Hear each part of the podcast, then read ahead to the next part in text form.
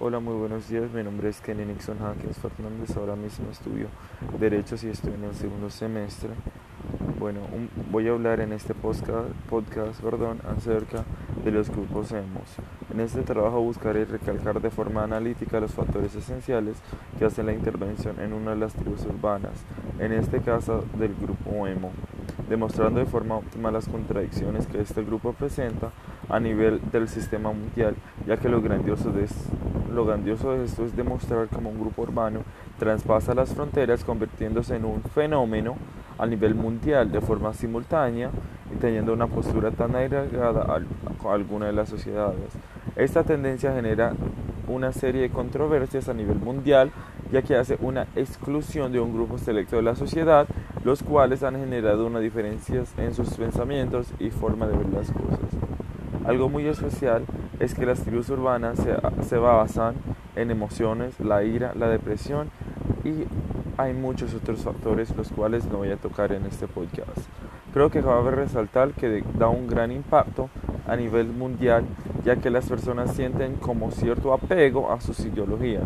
Ya podemos ver que los grupos hemos han tomado mucha fuerza y han generado como un movimiento social como es como si estuviéramos viendo un movimiento político en el cual un político muestra sus ideologías. Bueno, en, los hemos podemos ver que ellos predican o muestran acerca de las emociones, acerca de la sociedad, aplican muchas controversias cuando, al, al, momento de ver el comunismo, el socialismo, y son factores a los cuales ellos se apegan, mostrando un pensamiento colectivo y no un pensamiento individual.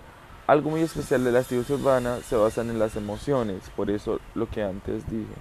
Bueno, a lo largo de la historia, como cualquier otra tribu urbana, mantiene un cambio continuo que establece de los diferentes cambios culturales, lo cual genera una influencia, pero lo que se ha cambiado desde el inicio del tribu emo es su aparición.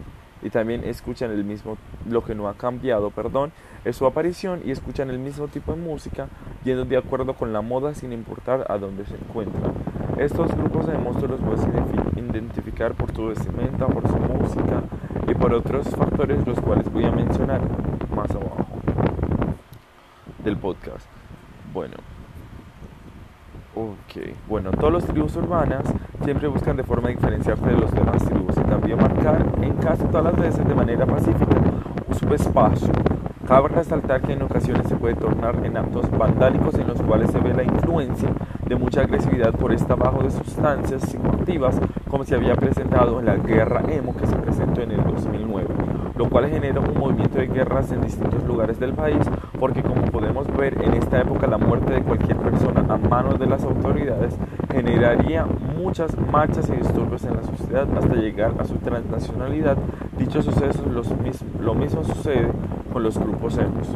Algo muy singular que he percibido en la cultura emo es la odio de la, el odio de la felicidad, ya que ellos dicen que el momento en el que una persona realmente tiene un sentimiento verdadero es al presentarse la muerte, porque ellos creen mucho en la tristeza y no en la felicidad, ya que piensan que la felicidad no está hecho para ellos.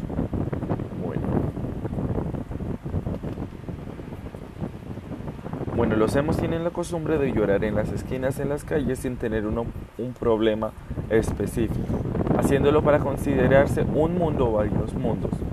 Bueno, ellos lloran aunque están tristes o aunque están felices. Eso es algo que los distingue, lo, le hace una serie de distinciones sobre los otros grupos urbanos.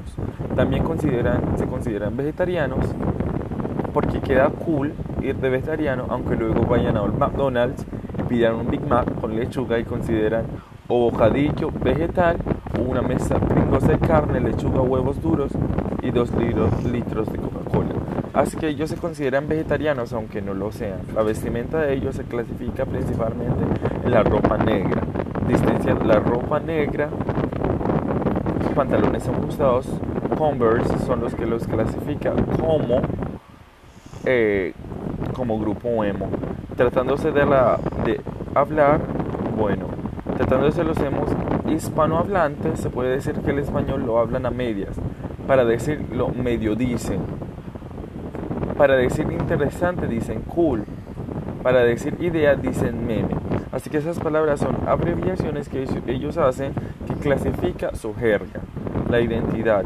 Bueno, el emo es una subcultura, una tribu urbana que tuvo sus orígenes a mediados de la década de 1980 en Estados Unidos, más precisamente en Washington, D.C., como una subcultura creada al torno al género musical emo, un subgénero del estilo hardcore, punk o un estético popular social. El grupo emo tiene algo muy especial que tuvo su gran hit en, los años 80 y 90. Fue el tiempo que ellos más se tuvieron una distinción sobre ese grupo emo, porque todas las personas escuchaban sus canciones sin ser, no teniendo que ser emos. Muchas gracias.